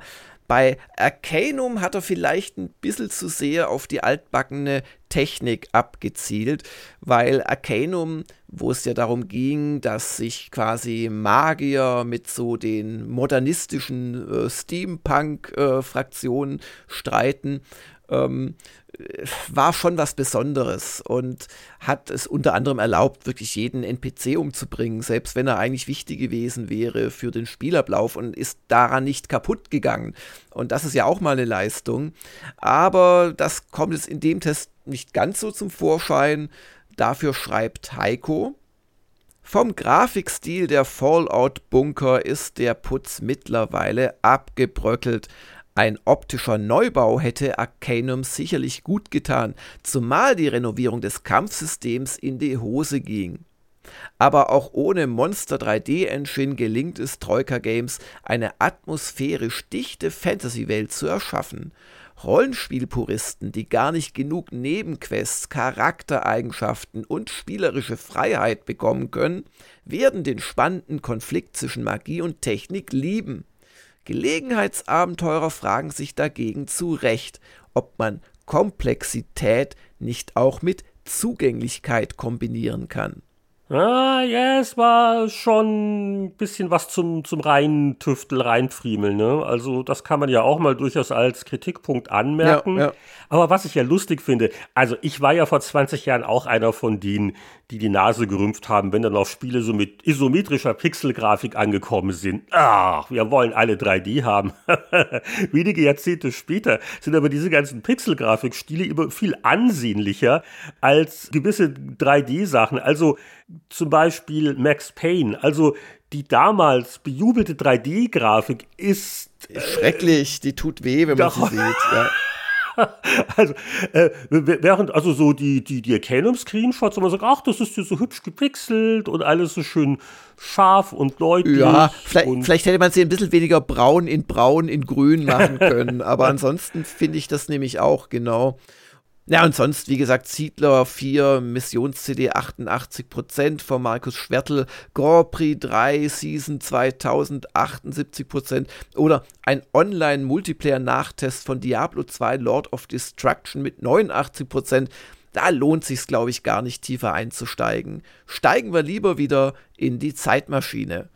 Wir begeben uns jetzt also zurück in das Jahr 1991 und da erwartet uns nach der verlangsamten Kugel von Max Payne ein ganz anderes Mordinstrument. Naja, Mordinstrument war es ja für den Helden äh, seltener und man sieht's auch nicht wirklich, aber es wird immerhin textlich aufgegriffen. Die Rede ist von der Peitschenpower und da kann ja Indiana Jones nicht weit sein. Indiana Jones 4 wurde auf den Titel gepackt, äh, auch schöne Artwork, alles, was der Indie-Abenteuer-Fan braucht.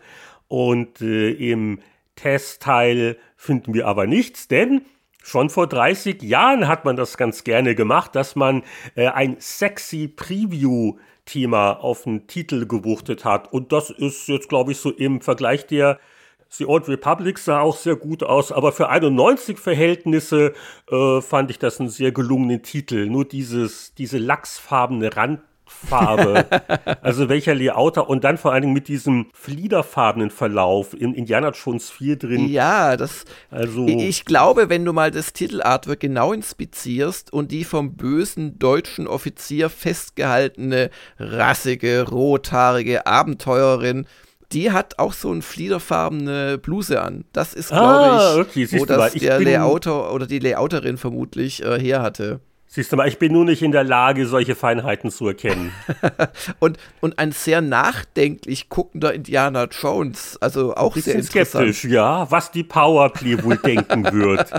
Aber äh, gut, so richtig. Aber wir haben ja. so oft geschimpft über die Powerplay und jetzt ist schon zum zweiten Mal hat wirklich das Haupttitelbild eine klare Erkennungskraft. Passt zum Haupttitelthema und ist auch noch im Heft mit mehr als einer halben Seite enthalten. Also da können wir jetzt mal echt nicht klagen. Hier war es in Anführungszeichen nur eine doppelseitige Preview, was aber auch schon nicht schlecht war. Also Vorberichte waren ja vor 30 Jahren selten viel länger. Und da gibt es auch so einen kleinen Kasten zum Hal Barwood.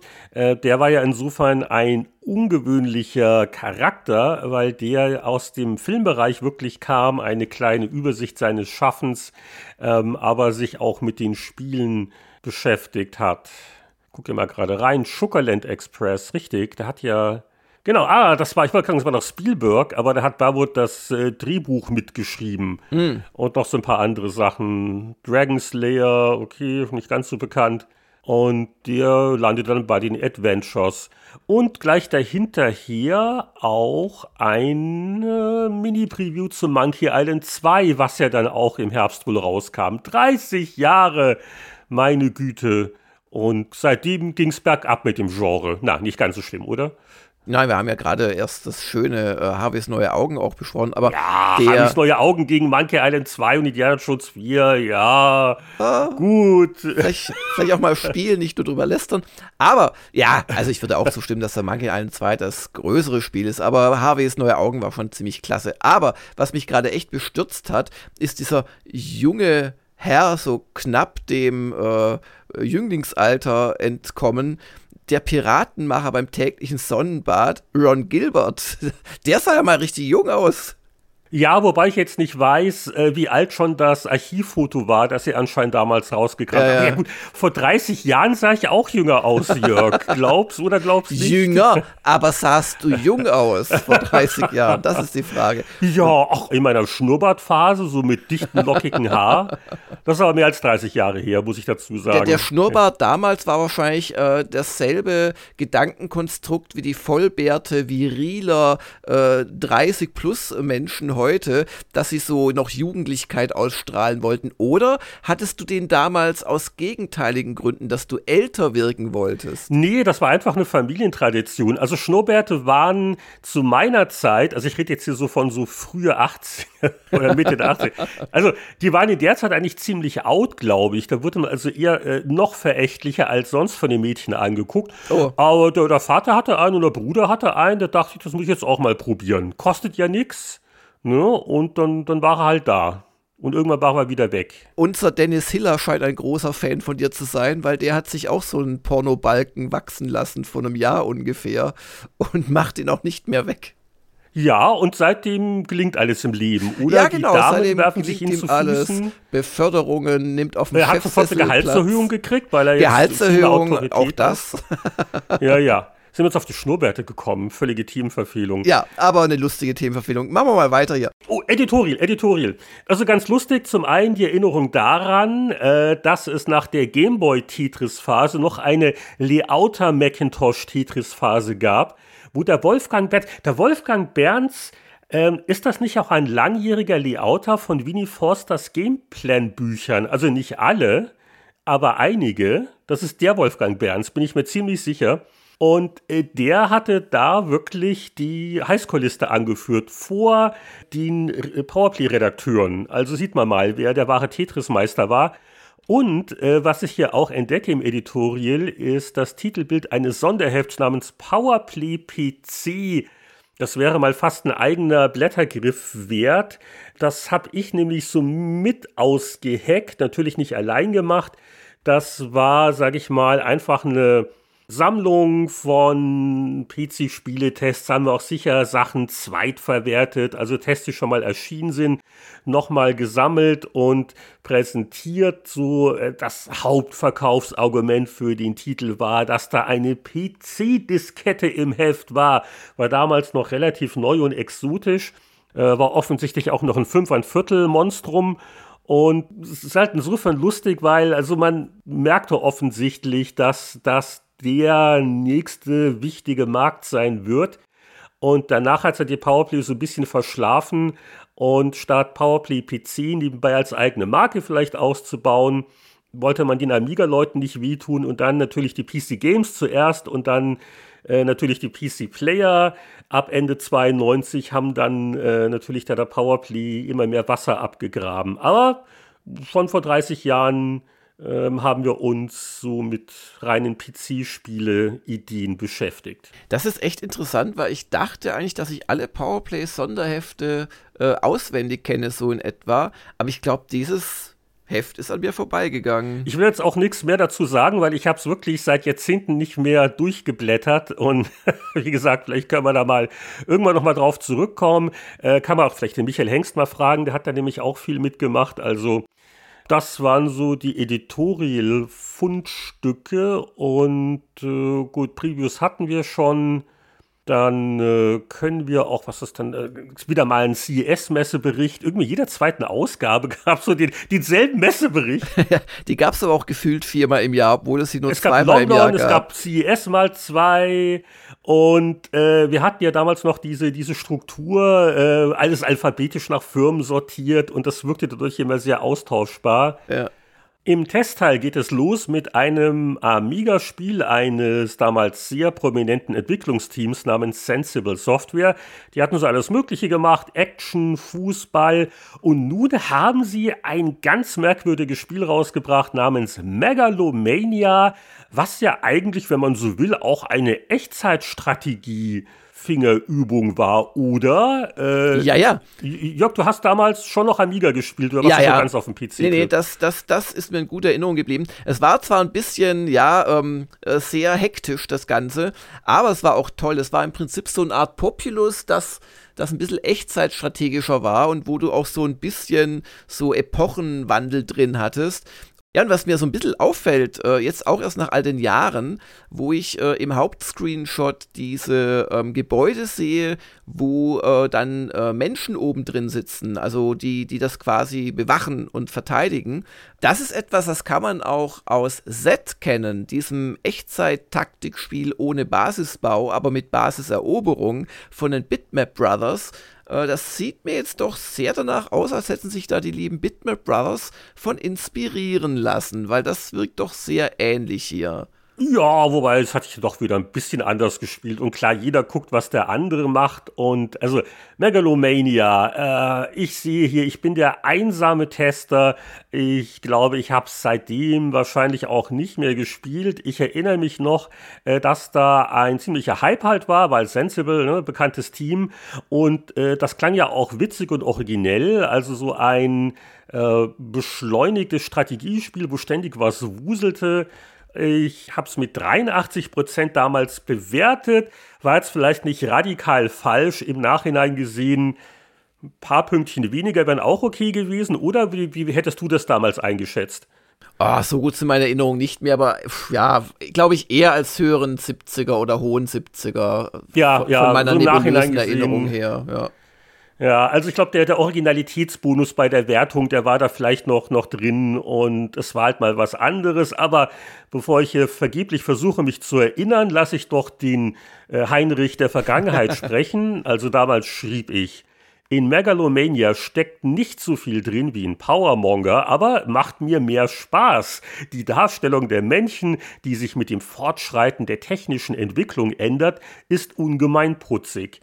Zwar ist doch eine Prise Glück mit dem Spiel, aber der noch ein Versuch Anreiz ist nicht zu unterschätzen.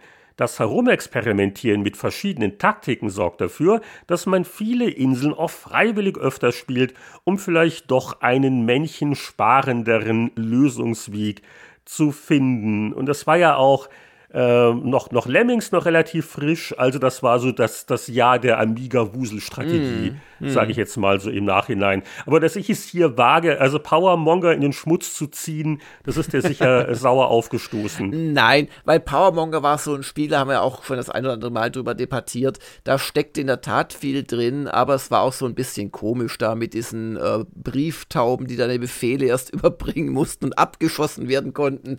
Was für eine fantastisch klingende aber im Spiel äh, Alltag dämliche Idee. ja, also ich, ich kann mir durchaus vorstellen, dass die allermeisten Leute, die wirklich beide Spiele kannten, Powermonger gab es ja auch für den Amiga, dass die so klammheimlich dann doch dem Megalomania den Vorzug gegeben haben.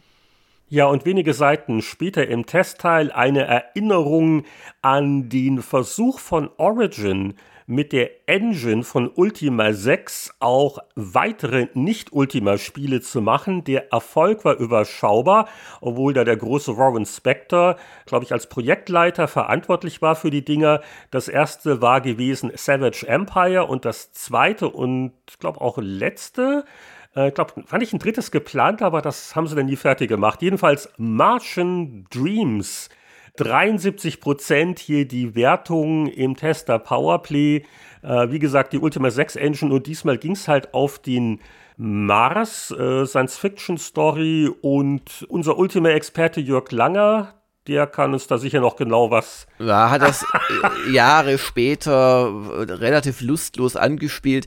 Komischerweise Savage Empire fand ich sogar noch besser zumindest ein paar Stunden lang und bei dem Martian Dreams, das habe ich allerdings halt auch zu einem Zeitpunkt gespielt, wo diese hier im Test gelobte VGA-Grafik, ja, also eher so dem Belag einer missglückten Pizza geähnelt zu haben schien. Und ähm, ich bin auch nicht ganz mit der Story warm geworden wo man ja mit, mit Berühmtheiten der, der Weltgeschichte mehr oder weniger so dem Sigmund Freud und dem White Earp, dem Revolverhelden und Lenin und so weiter äh, Dialoge führt und glaube ich auch in die Party aufnimmt teilweise.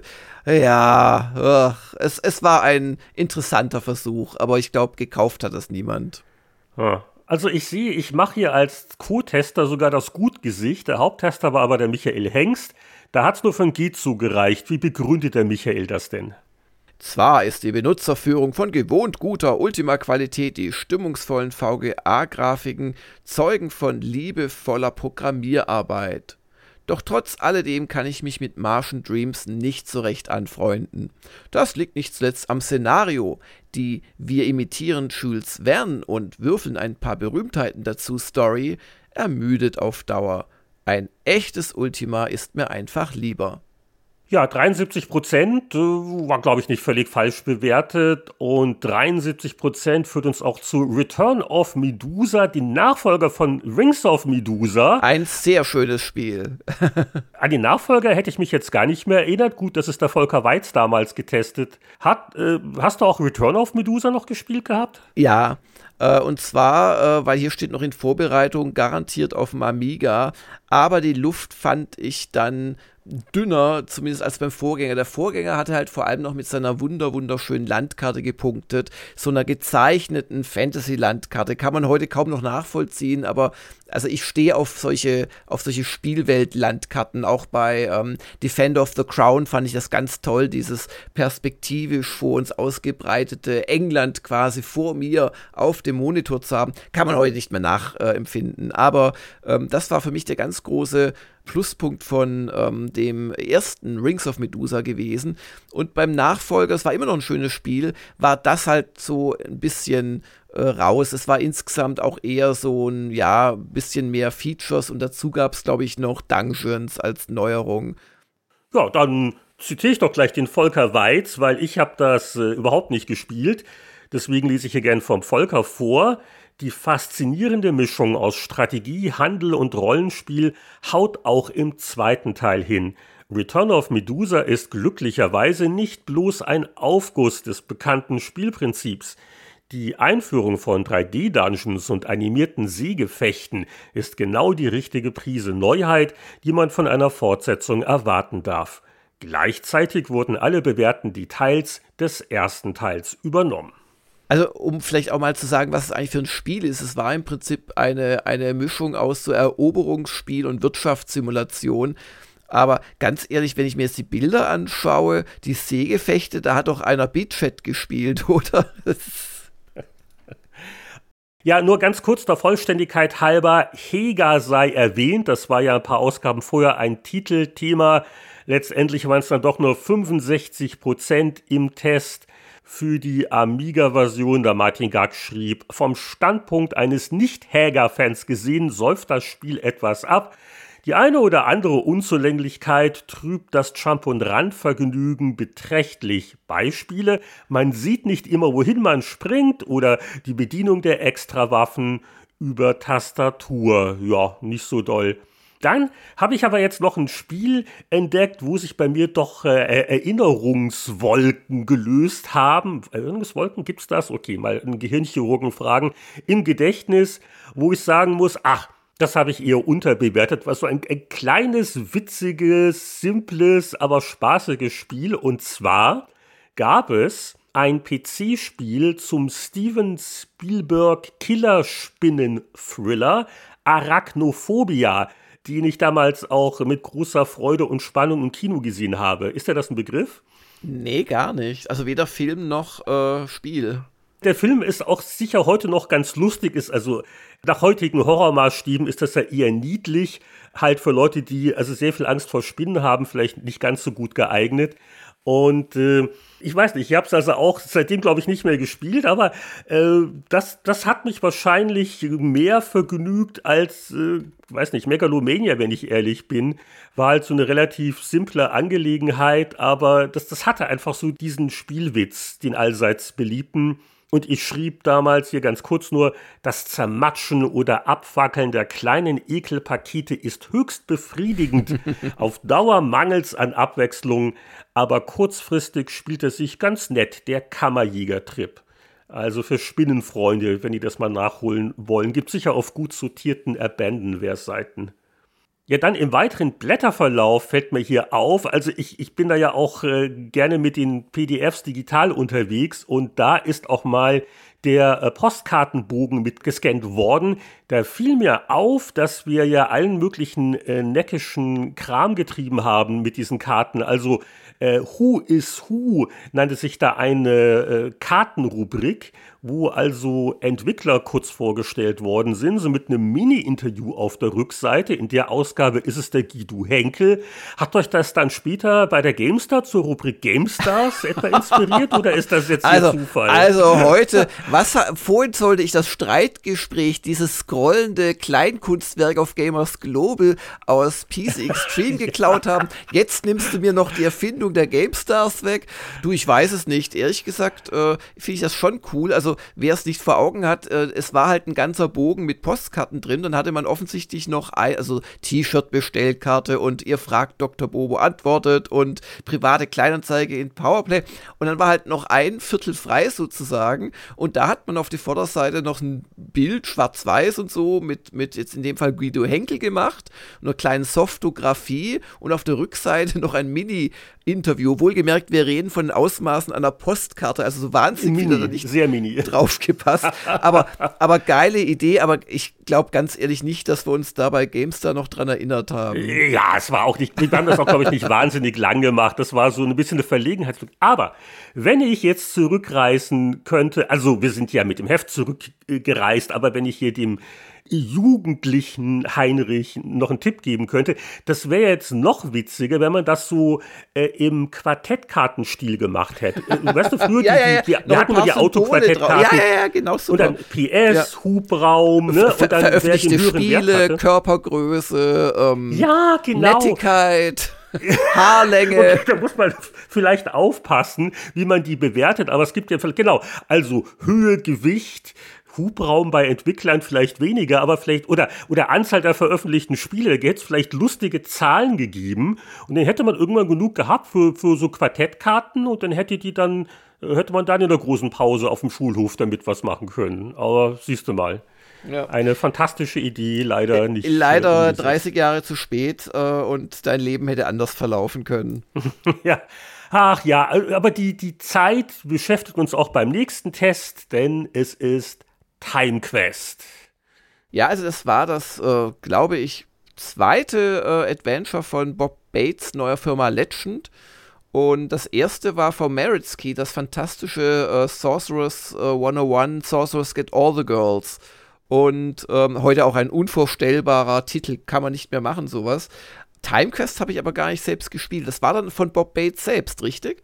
Das war von Bates selber und also auch ein Titel, den ich nur vom Hörensagen kenne, war halt auch dieselbe Engine wie Spellcasting 101. Also es war im Prinzip ein Text-Adventure, aber illustriert, auch mit so äh, kleinen Leisten nach dem Motto, welche Verben könnte man denn vielleicht verwenden. Aber es gab auch die Möglichkeit, diesen Bildkram ganz wegzublenden, das also Text pur zu spielen mit einem sehr ordentlichen Parser. Zum Glück gibt und gab es Adventure-Experten wie den Anatol Locker.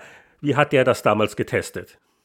Die Zeitreiseidee ist zwar nicht neu, wurde aber konsequent in den Puzzles umgesetzt. Vom Umfang her kommt Time Quest nicht an die Perlen der Text-Adventures wie Sorg Zero heran, aber wesentlich größer und komplexer als ein Sierra-Adventure ist es allemal.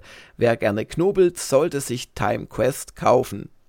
Weil da würde ich sagen, da vertrauen wir dem Anatol einfach mal und seiner Wertung von 79 Prozent. Ja, und dass ich mich auch in der Zeit noch immer wieder selbst verwirklichen durfte in Powerplay, merkt man dann ab Seite 131 beim Golf-Special. Dann habe ich die Geschichte nicht irgendwann schon mal erzählt in irgendeinem Spieleveteranen-Podcast. Der, der Gag war halt der, wir haben also einen, einen, Golflehrer äh, halt reingeholt. Das gab es ja immer wieder mal. Ne? gab auch mal eine Reportage von einem Kollegen, der hat dann einen richtigen Bundeswehrpiloten mit Flugsimulationen und so weiter und so fort.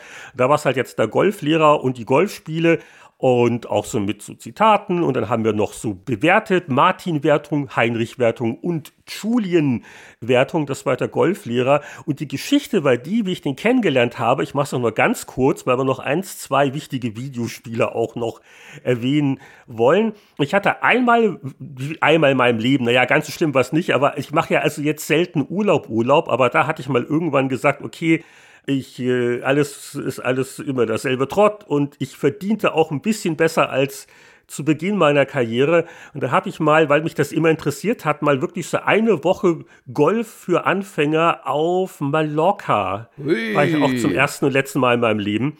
Und das war jetzt golftechnisch gesehen jetzt nicht mein großer Durchbruch. Also zum einen habe ich gemerkt, so die, die Hand-Augen-Koordination, es ist nicht so leicht wie in einem Videospiel, einen Golfball in echt zu treffen. Ja, überhaupt ihn zu treffen mal, das ist schon gar nicht Genau, ihn, überhaupt, also jetzt gar nicht wie weit oder in welche Richtung. Also, so fängt schon mal an. Und ich, also man merkt, ich war also zu dem Zeitpunkt auch lange nicht mehr irgendwo im Süden in Urlaub gewesen. Ich habe mir gleich am ersten Tag den Sonnenbrand meines Lebens geholt und war dann also wirklich so 24 Stunden erstmal komplett außer Gefecht gesetzt. Also von daher war der Urlaub jetzt vielleicht nicht der größte Triumph, aber den Julien fand ich ganz nett und äh, haben wir Visitenkarten ausgetauscht.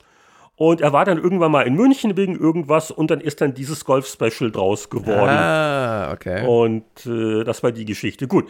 Aber da wollen wir noch ganz schnell zu den Videospielen sausen, denn auf einer Seite, im Nachhinein wirkt das ein bisschen mickrig, ist da ein echter Sega-Klassiker getestet worden. Sonic the Hedgehog auf dem Mega Drive 82%. Und man muss schon sagen, ihr hattet halt schon immer ein echt tolles Gefühl für zukünftige Klassiker und Megaserien mit dieser einen popeligen Seite. Aber immerhin, es hat eine Wertung von über 80 bekommen und Winnie lobte, ich halte Sonic für einen Meilenstein an Rasanz und Spielbarkeit und für ein Feuerwerk an grafischen, akustischen und inhaltlichen Einfällen. Da Sonic nur laufen, kugeln und hüpfen kann, hat man den Einstieg schnell gefunden. Erst nach einigen Levels merkt man, dass die Spielfigur nicht zuletzt dank einiger Hilfsmittel doch recht vielseitig ist. Als Mario-Konkurrent hat Sonic jedoch wenig Chancen. Ja, und der Martin schrieb, etwas grummeliger, so wunderschön und witzig die Levels am Anfang wirken, so nervt es später, dass sich einzelne Abschnitte in einer Welt öfters wiederholen. Die Levels sind so zwar enorm lang, aber nicht enorm abwechslungsreich und also Unrecht haben sie ja nicht. Also die 82 waren es genau. Die 82% in Powerplay gehörte sicher zu den niedrigeren Wertungen die äh, Sonic äh, zu der Zeit bekommen hat. Also äh, es, es war halt ein Spiel, wo immer wieder so die Mario-Vergleiche man ziehen wollte. Es ging, glaube ich, da eher um einfach den Charakter, das Maskottchen. Und also gerade Martin gehört auch zur Fraktion, die also immer dafür gesorgt haben, dass da ein respektvoller Abstand bleibt. Und wenn man ehrlich ist, dann war der absolut gerechtfertigt. Also da hat ja Nintendo zu der Zeit so Sachen wie Super Mario World gemacht. Das war spielerisch nun also erheblich gehaltvoller als Sonic. Und von daher die damals als streng empfundenen 82 Prozent gar nicht mal so falsch. Ein paar mehr hätte man vielleicht noch geben können, meinetwegen äh, und vielleicht auch eine zweite Seite. Vielleicht hätte man Megalomania nur auf einer Seite dafür machen können. Äh, aber 30 Jahre später ist man immer klüger. Und so ist also dieser äh, und das erste Sonic, ich glaube, also bei der Sonic-Nostalgie haben die Leute auch eher dann noch Sonic 2 im Kopf. Das mm. war dann hm. schon besser, muss man ganz klar sagen. Ja, dann habe ich noch ein Kleinod gefunden, so ein bisschen versteckt neben dem Inserentenverzeichnis auf einer halben Seite hoch und auch etwas darunter leiden, dass das etwas krumm abfotografierte Bildschirmfoto im Wortsinne so dasselbe Grau hat des Inserentenverzeichnisses daneben. Aber nach all dem Lästern möchte ich den Namen nennen. Es handelt sich um Game Boy Wars. Und das war der Nachfolger von Famicom Wars und äh, quasi der Vorläufer der Advance Wars Serie. Hatte aber noch äh, nach dem Bildschirmfoto zu urteilen das noch ein bisschen einfachere Spielprinzip von Famicom Wars. Getestet hat es der Michael Hengst und der fand es super und hat ein Powerplay besonders empfehlenswert auch noch daneben geschrieben. Als Wertung bekommen hat es 85 Prozent und äh, ja, Michael war begeistert. Game Boy Wars ist genial. Zwar sind Anleitung und Menüsystem in Japanisch, aber das tut dem Vergnügen keinen Abbruch. Hat man sich mittels Trial and Error Prinzip durch die Einstelloptionen geschlagen, gibt's als Belohnung taktischen Spielspaß pur. Ja, und daran merkt man, dass das natürlich ein Japan-Import war. Und ich finde das äh, witzig, wie Michael das so ab. Ja, es ist alles in Japanisch, aber da probiert man lang genug rum und dann weiß man schon, was diese Option macht. Also das ist wirklich Hingabe, das ist ziemlich hardcore. Und äh, ich hatte die Titel auch äh, schon fast vergessen gehabt, weil es gab nicht so viele Verrückte, die die japanische Importversion unbedingt spielen wollten auf ihren Gameboys. Aber ja, also ich kannte die Serie auch erst ab Advance Wars, aber da hat der Michael den richtigen Riecher gehabt, in die richtigen äh, Import-Connections. Und also der Screenshot ist übrigens für unsere damaligen Gameboy-Fotografie-Verhältnisse ganz manierlich. Hat sogar ein bisschen Kontrast. Ja. Zum Glück müssen wir die Kanji ja nicht verstehen können, weil die sind doch recht zart und schwierig zu lesen. Aber das ist doch äh, Klassiker, den du jetzt noch nachholen müsstest, nach dem Motto, lass mal die jungen Leute hier das Remaster auf Switch spielen, du brauchst Graustufen. Ich, ich habe das, ich habe aus historischem Interesse mal das Famicom Wars gespielt, also der, den Vorgänger davon. Und das ist doch schon noch sehr basic, wenn man dann äh, die, die Advance Wars Serie äh, kennt vom GBA. Da hat sich dann doch noch mal einiges getan ja, du bist einfach nur verzärtelt und brauchst dann noch deine Farbgrafik und, und, und vielleicht übersetzte Bildschirmtexte. Also überleg mal. Ja. Also, obwohl, ist dein Japanisch eigentlich gut genug, dass du sowas spielen könntest inzwischen? Nein, nein, nein, nein, nein, nein, überhaupt nicht. Also, mein Japanisch war noch nie gut und das Einzige, was ich ein bisschen konnte, war so, ja, einfache Sätze sagen, aber Sätze lesen ist nochmal was ganz anderes. Das Einzige, was wirklich unglaublich wichtig ist, ich kann das Männlein vom Weibleinzeichen unterscheiden, weil ohne das solltest du nicht versuchen, zum Beispiel in einen Onsen zu gehen. Das kann sehr, sehr unangenehm werden. Wohin gehen? In einen Onsen. Ist das eine öffentliche Toilette oder was ist das? Nein, das sind die berühmten heißen Quellen. Und ah. ähm, da ist halt auf, äh, auf der, gut, die sind auch noch rot und blau äh, in der Regel, daran kann man es auch noch erkennen, aber die trennen quasi die Umkleiden oder überhaupt die ganzen Bereiche von den Frauen und von denen der Männer ab. Und wenn man sich da vertut, das ist nicht so gut. Ja, dann muss dann gleich der deutsche Botschafter kommen mit der Kaution, um dich aus dem Knast zu kriegen. Genau. Das wollen wir aber jetzt nicht weiter vertiefen, weil ich glaube, wir haben uns jetzt lang genug in die Zeitschriften der vergangenen Jahrzehnte vertieft. Ist es Zeit für uns Abschied zu nehmen von dieser Episode? Ich fürchte ja, das heißt aber nicht, dass ihr lange auf die nächste Folge warten müsst. Schon in einer Woche ist es wieder soweit, wenn ja, wenn ihr Patreon-Unterstützer seid. Wir hoffen, euch hat das heute Spaß gemacht und wir verabschieden uns von euch mit einem herzhaften Tschüss.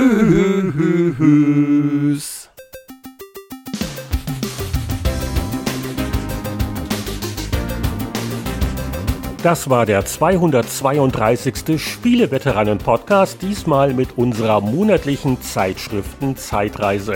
Besucht uns doch mal auf spieleveteranen.de und wenn ihr doppelt so viele Episoden hören und ein gutes Werk tun wollt, dann guckt mal bei patreon.com slash Spieleveteranen vorbei, da gibt's die Infos, wie ihr uns unterstützen könnt.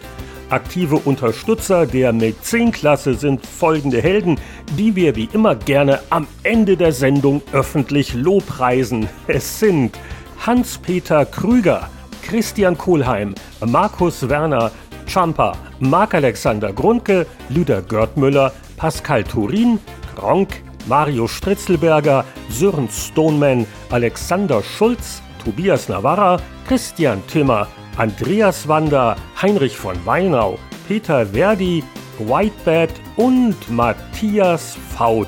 Bis zum nächsten Mal alles Gute. Wir hören uns wieder beim Spieleveteranen-Podcast.